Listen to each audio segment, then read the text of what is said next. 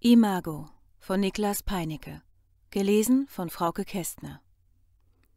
Eines Morgens verloren alle Leute ihr Gesicht. Lisa war auf dem Weg zur Arbeit quer durch den riesigen Flughafen, als sie ein stechender Kopfschmerz innehalten ließ. Sie keuchte und lehnte sich gegen ein Schaufenster. Doch das kühle Glas an ihrer Stirn half nichts.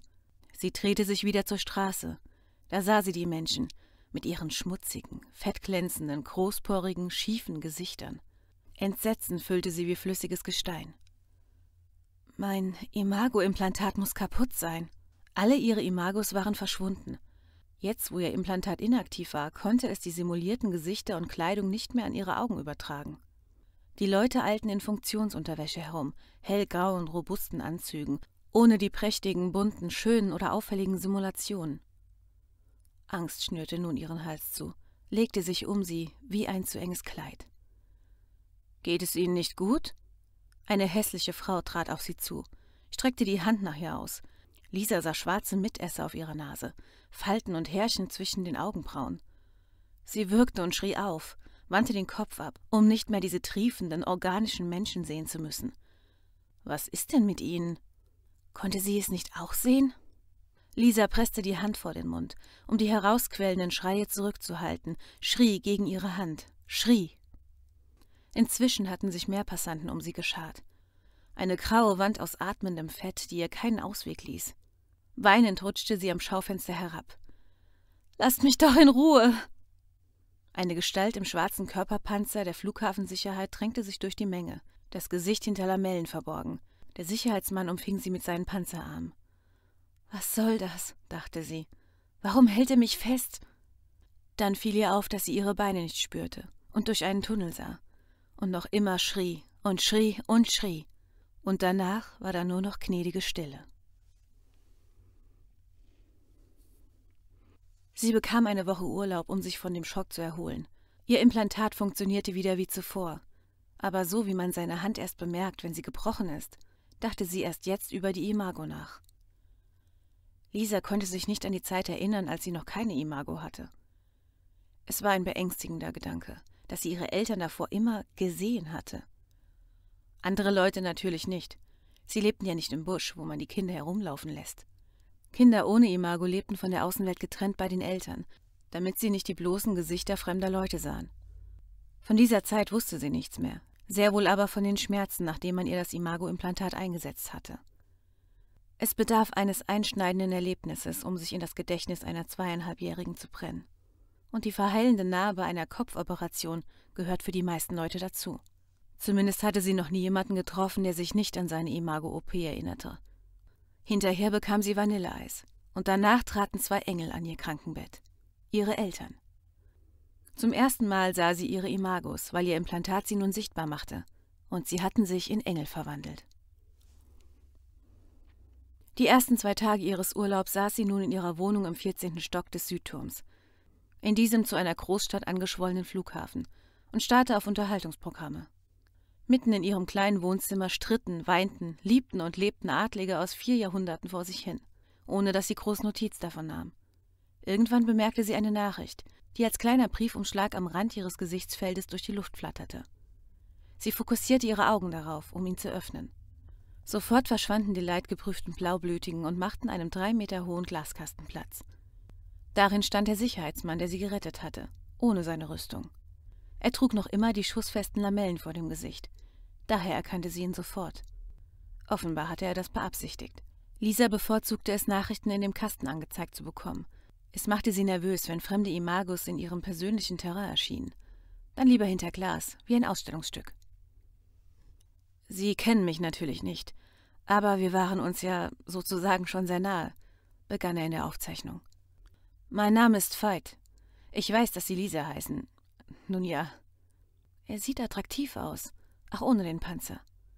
Groß, und wenn er sich so zeigt, wird er hoffentlich nicht viel schummeln. Zu starke Abweichung würde sicher auffallen. Es musste eine Zeit gegeben haben, als Imagos in Fernnachrichten schon üblich waren, jedoch ohne die Implantate im Alltag noch unsichtbar. Das konnte eine ziemliche Überraschung werden, wenn man sich dann traf, dachte sie. Da haben wir es besser. Wir bekommen, was wir sehen. Mögen Sie Fotokunst? Jedenfalls, ich würde mich freuen, wenn Sie mich zur Ausstellung im Nordturm begleiten würden. Er drehte sich zur Seite und schien die Aufnahme beenden zu wollen, überlegte es sich dann aber anders. Es werden die Werke eines indischen Fotografen ausgestellt. Wenn Sie sich für so etwas interessieren, also kommen Sie einfach vorbei. Ohne Übergang war der Kasten leer. Lisa zwinkerte. Eine Verabredung, dachte sie. Das kommt unerwartet. Zuvor musste sie ihren Implantationsarzt aufsuchen, um ihr Imago-Implantat prüfen zu lassen.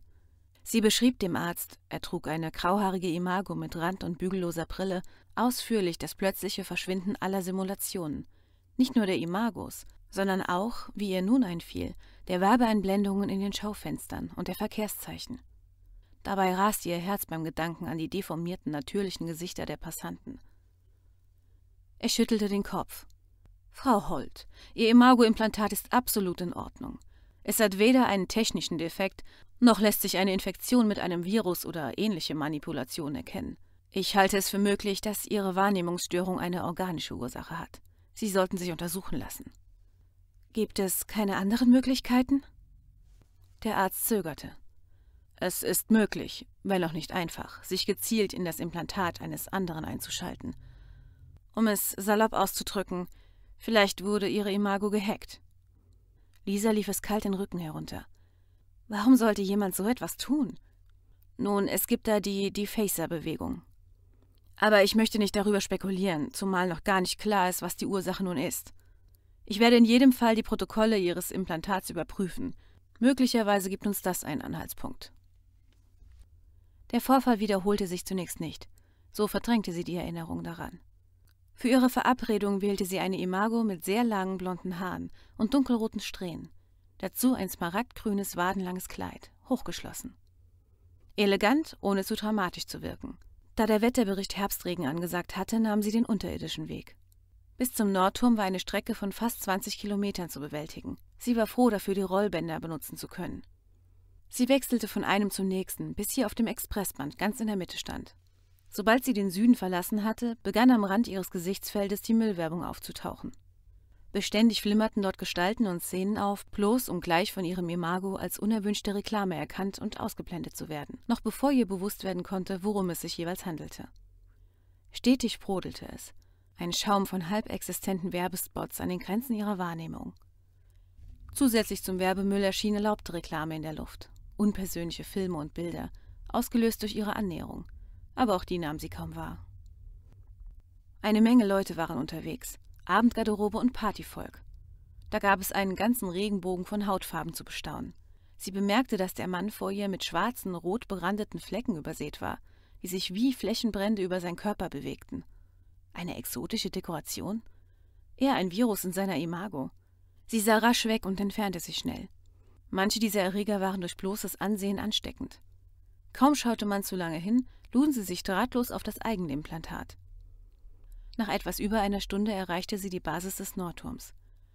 Sie wechselte auf die langsamen äußeren Bänder und aktivierte durch einen kurzen Sprachbefehl die automatische Navigation. Ein in der Luft schwebender grüner Pfeil leitete sie nun sicher zu Veit. Sein Code, um ihn anzupeilen, war in der Nachricht enthalten gewesen. Inzwischen hatten die Werbeintelligenzen offenbar ihr Ziel erraten und begannen die Werbung dem anzupassen. Es überwogen jetzt Spots für Luxusgüter, die nach Meinung der Werbebots den Geschmack einer Kunstkennerin trafen. Zumindest umgingen sie damit den Filter ihrer Imago. Links oben erschien ein kleines Fenster, in dem ein Informationsfilm über die Ausstellung gestartet wurde. Eine asiatisch aussehende Frau führte vorab durch Leben und Werk des Fotografen. Lisa erfuhr, dass der Künstler Patrick Singh hieß und bereits zwei internationale Auszeichnungen erhalten hatte.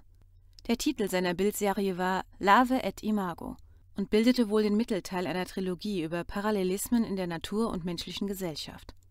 Hier ginge es ihm, so die Sprecherin, um die Analogie der Imagos zur Entwicklung von Insekten, bei denen die erwachsenen Tiere ebenfalls Imago genannt wurden. Der grüne Pfeil führte sie sicher zu einem Mann, der vor der Glastür der Ausstellungsräume wartete. Diesmal trug er keine Lamellen, daher war sie auf die Hilfe der Navigation angewiesen. Er schien auch einen Hinweis bekommen zu haben.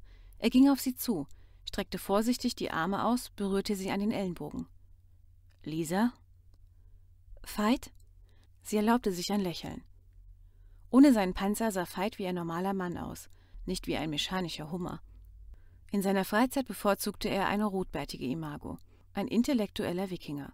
Sie war froh, dass um seinen Kopf keine Piktogramme kreisten, wie es bei Jugendlichen in Mode war. Sie kennzeichneten sich so als Single oder auf der Suche, trugen ihr Inneres oder was sie dafür hielten, außen. Lisa genoss die Ausstellung. Die Motive waren auf mehrere Meter hohe Metallplatten geätzt. Die Besucher durften sie berühren und die Linien der abgebildeten Käfer mit den Händen nachfahren. Jeder Schattierung nachspüren. Manche benutzten sogar ihren Mund dazu, eine Beobachtung, die Lisa stachelige Schauer über den Rücken trieb. Kunstbegeisterte waren seltsame Menschen. Veit lachte über ihren Gesichtsausdruck. So weit würde ich auch nicht gehen, gab er zu. Nicht? Sie sah ihn an. Einem plötzlichen Impuls nachgebend beugte sie sich zum Bild eines gewaltigen Hirschkäfers und ließ ihre Lippen über die gefalteten Flügel des Insekts gleiten. Das Material fühlte sich kühl und glatt an, aber mit einer spürbaren Riffelung, die die sichtbare Schraffur ausmachte.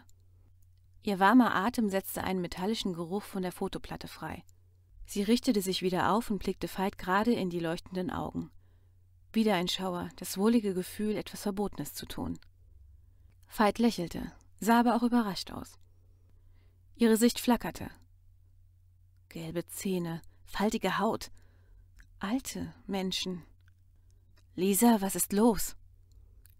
Es passiert schon wieder. Übelkeit stieg in ihr auf, schnürte ihren Brustkorb wie ein Riemen zusammen. Sie atmete heftig, wagte nicht, Veit anzusehen. Er nahm ihre Hand. Komm, ich bring dich an die frische Luft. Draußen normalisierte sich ihre Wahrnehmung wieder. Sie hob den Kopf. Veit war noch immer oder wieder der junge Wikinger. Er zog die Augenbrauen zusammen. Was kann das nur sein? Der Arzt sagt, es könnte ein Hacker sein, ein Defacer, der alle Imagos hasst. Wie pervers, so etwas einem Menschen anzutun. Geht es dir besser? Sie brachte ein Lächeln zustande. Ja, ich könnte jetzt etwas zu essen vertragen. Sie gingen in ein kleines italienisches Bistro, das einen Balkon zur Nullebene hatte. Aus dem Menü der winzigen, über ihrem Tisch schwebenden Speisepiktogramme wählten sie zwei aus. Dann schwiegen sie fasziniert, bis die Bestellungen von einer Kellnerin ohne Nase mit lediglich angedeuteten Augen und Mund gebracht wurden. Als sie wieder gegangen war, begann Veit das Gespräch. Was denkst du? Warum abstrahiert sich die Kellnerin so? Lisa zuckte mit den Schultern. Viele Studenten tun das, wenn sie in Aushilfsjobs arbeiten. Vielleicht, um diese Arbeit nicht so nah an sich heranzulassen. So wie auch Polizisten mit ihren glatten Uniformgesichtern. Wir müssen das nicht. Die Körperpanzer verschaffen uns bereits Uniformität. Wenn wir sie nicht tragen, kommt es auch auf unsere Persönlichkeit an. Warum? Oft müssen wir nur vermitteln, Gewaltanwendung ist der wirklich letzte Ausweg. Denn die Flughafenleitung sieht das nicht gern. Lisa beugte sich leicht vor, ließ ihre Hand spielerisch auf seine Tischhälfte gleiten. Ich habe gehört, die Mädchen maskieren sich auch, um Belästigungen zu entgehen. Wenn sie wie Roboter aussehen, ermuntern sie die Männer nicht. Sie hatte ihre Emulation auf die höchste Stufe eingestellt. Ihre Imago würde jetzt sogar ihre geweiteten Pupillen und ihre Atembewegungen nach außen sichtbar machen. Manche finden vielleicht gerade das attraktiv. Er gab sich undurchschaubar, sein Blick irrte leicht ab, kehrte dann zurück. Es gibt Leute, die lieben ihren Kühlschrank. Warum also nicht ein Mädchen, das wie eine Puppe aussieht? Du auch? Nein. Ich mag natürliche Imagos. Natürliche? Konnte es sein? Er war immer in der Nähe gewesen wie natürlich? Ich bin kein Facepunk, falls du das meinst. Er schien leicht verärgert, lehnte sich etwas zurück. Lisa beugte sich weiter vor. Das wollte ich sicher nicht andeuten. Facepunks gehen sicher zu weit, wenn sie die Leute zur Abschaffung der Imagus zwingen wollen. Veit nickte und erwiderte nichts. Sie beobachtete, wie er ein Stück Pizza abschnitt und es sich mit der Gabel in den Mund schob. Die simulierten Lippen schlossen sich perfekt darüber. Gibt es derartige Vorfälle oft? fragte Lisa unvermittelt. Er schüttelte kauend den Kopf. Ich habe nie zuvor davon gehört. Du hattest vielleicht nur Pech. Sie lächelte. Oder Glück, sonst hätte ich dich nie getroffen. Oder Glück, gab er zu und legte seine Hand auf ihre. Sie fühlte sich anders an, als sie aussah. Rauer. Komm, wir gehen noch ein Stück. Warte hier auf mich. Sie stand auf und ging in Richtung der Toiletten. Im Gang kam ihr die Kellnerin mit dem glatten Gesicht entgegen. Lisa lächelte und wollte ihr ausweichen. Da stach eine glühende Klinge in ihre Stirn. Flackern. Die Kellnerinnenpuppe wurde durch eine junge blonde Frau in grauer Kleidung ersetzt. Ist Ihnen schlecht? Lisa hielt sich den Kopf und starrte die Kellnerin an. Sie ist gar nicht so hässlich, schoss es ihr durch den Kopf. Eher hochauflösend, das ist das Wort. Als ginge man zu nahe an eine billige Werbeprojektion und könnte all die winzigen Punkte sehen, die zusammen erst das Bild ergeben. Das Imago der Kellnerin kehrte zurück. Danke, geht schon wieder. Schnell floh Lisa in den Toilettenraum. Sie verließen das Restaurant und traten auf die begrünte Promenade, die sich wie eine Brücke über die zehnspurige Magnetbahn spannte. Weit im Westen führte die breite Schienenspur durch einen braunen Fleck, die Golbachsteppe. Zubringerzüge rauschten unter ihren Füßen in den unterirdischen Bahnhof, brachten jede Minute Hunderte von Leuten hinein. Andere fuhren hinaus der untergehenden Sonne entgegen. Ein Konzernlogo leuchtete über dem sterbenden Tagesgestirn. Heute hatte ein Computerhersteller die Aussicht von hier gemietet. Sie wandte den Kopf zu ihm und der Herbstwind spielte mit einer Strähne ihres simulierten Haares. Die Algorithmen sorgten dafür, dass ihr nie die Sicht versperrt wurde. Sie haben ein ganzes Moor für die Terrasse versetzt, wusstest du das? Er schüttelte den Kopf. Ein Moor? Wohin? Sie füllten die Gruben des Braunkohletagebaus mit Tonnen von verrottetem Abfall und schufen so durch irgendwelche Zusatzstoffe innerhalb von wenigen Jahren ein neues Moor. Dann siedelten sie die Pflanzen und Tiere dort wieder an. Sein schönes Wikingergesicht zeigte Verwirrung. Wo ist dieses Gebiet? Lisa ließ sich auf die Parkbank fallen. Es hat nicht funktioniert. Die Tiere starben oder wanderten ab. Die Pflanzen blieben nicht im Moor, wucherten in die Stadt zurück oder wurden ihrerseits von eingeschleppten Arten verdrängt. Die Natur lebte nicht mit dem erlogenen Moor. Du meinst die Golbachsteppe? Ja, der Regen wusch das künstliche Moor ab, darunter war nur Fels. Das ist schrecklich. Er machte ein bekümmertes Gesicht, setzte sich neben sie, so dass sich ihre Oberschenkel berührten. Ja, schrecklich, seufzte sie. Ich meine, Nein, eigentlich ist es gar nicht so schrecklich. Nur auf den ersten Blick. So wie ein menschliches Gesicht, setzte sie still hinzu. Warst du je dort? Nee, es ist eine Einöde. Sie schüttelte den Kopf. Es ist ein sprödes Paradies. Heidekraut wächst da und kleine Vögel nisten auf dem Boden. Es gibt nur vereinzelte Birken. Eine ganz seltsame, melancholische Landschaft. Anders als alles in der Umgebung. Traurig, aber schön. Sie schwiegen. Vorhin ist es wieder passiert. Was? Als ich auf Toilette war. Mein Implantat fiel aus und ich konnte die Kellnerin ohne Imago sehen. Er lehnte sich vor. Geht es dir auch gut? Sie lächelte, senkte den Blick etwas.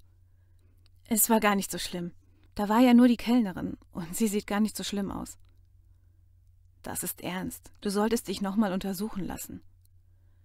Es ist schön, dass du dich um mich sorgst. Lisa nahm seine Hand. Versprichst du, dass du wieder zum Arzt gehst? Jetzt lächelte sie ganz offen. Ich verspreche es. Doch noch bevor sie einen Termin machen konnte, meldete sich der Arzt bei ihr. Frau Holt, sagte sein Abbild im Glaskasten in ihrer Wohnung. Ich habe gestern die neuesten Viruswarnungen erhalten und mir daraufhin Ihre Untersuchungsergebnisse erneut angesehen. Ich habe mich geirrt. Sie sind tatsächlich von einem Virus befallen, einem sogenannten Defacer-Virus, wie ihn subversive Radikale verwenden, um Imago-Implantate auszuschalten. Was kann ich dagegen tun? Nun, da wir wissen, womit wir es zu tun haben, können Sie bei mir vorbeischauen. Ich entferne das Schadprogramm dann mittels geeigneter Impfprogramme. Außerdem werde ich die Protokolle an die Polizei übermitteln. Vielleicht können die den Verursacher finden. Lisa rief Veit an, um ihm die Neuigkeit zu berichten. Er freute sich, und sie verabredeten sich für den Abend nach der Behandlung. Nach dem Arztbesuch fuhr Lisa auf ein Aussichtsdeck, um nachzudenken. Sie setzte sich auf eine Bank und sah den lautlosen, startenden Jets durch das gläserne Kuppeldach zu.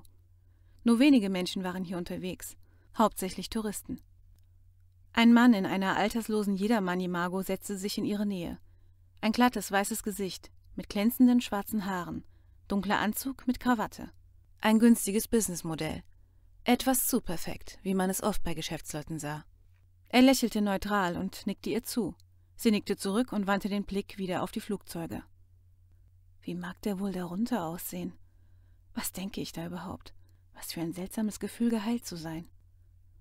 Jemand packte sie beim Kragen, presste kaltes Metall an ihre Schläfe. Ein Unterbrecher.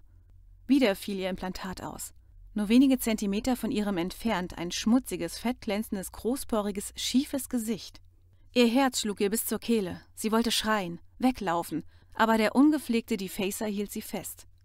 So sehen Menschen nun mal aus, Puppe, raunte er und entblößte eine gelbliche Zahnreihe.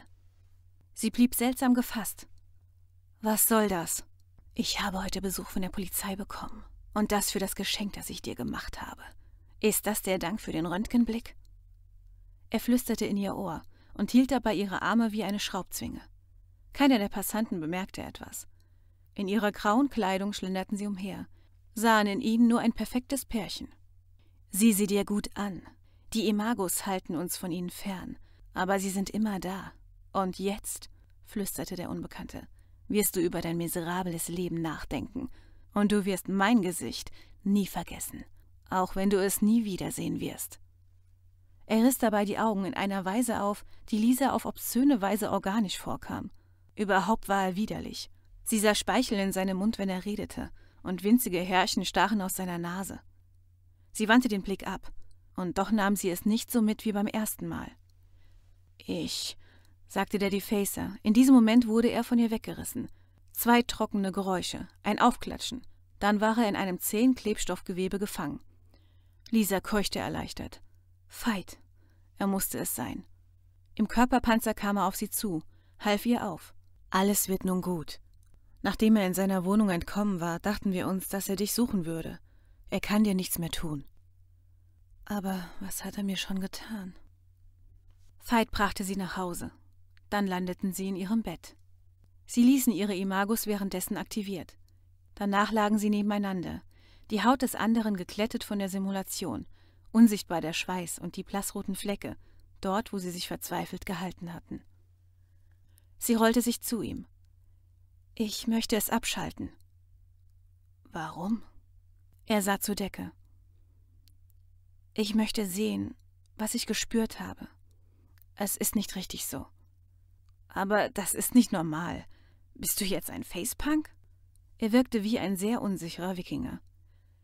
Ich tue es zuerst. Sie tippte die kurze Sequenz auf den unsichtbaren Druckpunkten an ihrem Unterarm. Es war ungewohnt, als bewege man selten gebrauchte Muskeln. Ein prüfender Blick auf ihre Hand, dann auf ihren Bauch bestätigte ihr, dass die Imago deaktiviert war. Grobporige Haut, Flecken, Runzeln, Heide und Felsen. Er atmete tief und schnell. Dann verschwand auch seine Imago. Er wurde zu einem viel älteren und viel hochauflösenderen Wikinger, den Bart leicht zerzaust, durchzogen von grauen Strähnen, Tränensäcke unter den Augen. Du bist wunderschön, flüsterte sie. Er sah nicht nach den Adlingen in der Wohnzimmersoap aus, nicht nach den Geschäftsleuten in den Einheitsimagos, nicht nach glatten Polizeigesichtern oder abstrakten Kellnerinnen.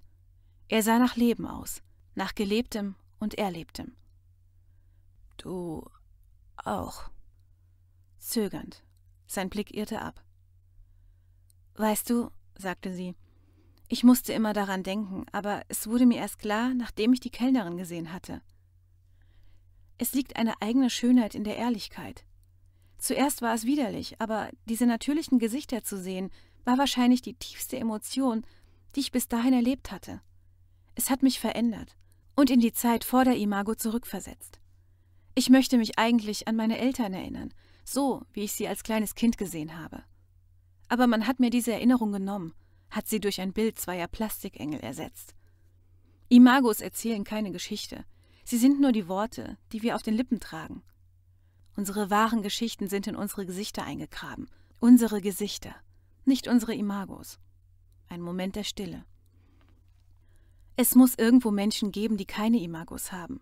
Vielleicht in Afrika, wie ist das wohl, die Geschichte jedes Fremden einfach so lesen zu können? Er schlug die Augen nieder, als wisse er nicht, was er dazu sagen solle.